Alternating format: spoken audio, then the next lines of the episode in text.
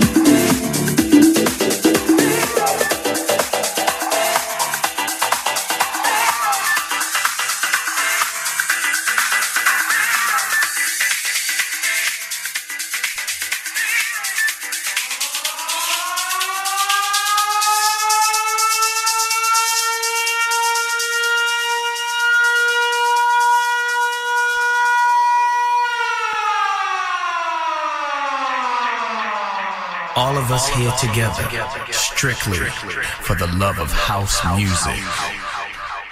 Strictly for the love.